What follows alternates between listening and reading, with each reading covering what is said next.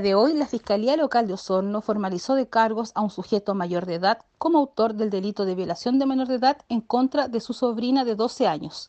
Estos hechos ocurrieron en la madrugada cuando el imputado conducía un vehículo en compañía de la víctima por el sector de las quemas comuna de Osorno, procediendo el imputado a detener la marcha de este vehículo en este sector para luego realizar actos de connotación sexual en contra de la víctima, siendo detenido posteriormente por carabineros. Fiscalía ordenó la investigación de esta causa a la de Delitos Sexuales de Osorno, siendo puesto el imputado a disposición del juzgado de garantía el día de hoy, donde Fiscalía procedió a formalizarlo por el delito de violación de menor de edad, solicitando a su respecto la medida cautelar de prisión preventiva, la que fue acogida por el juez de garantía.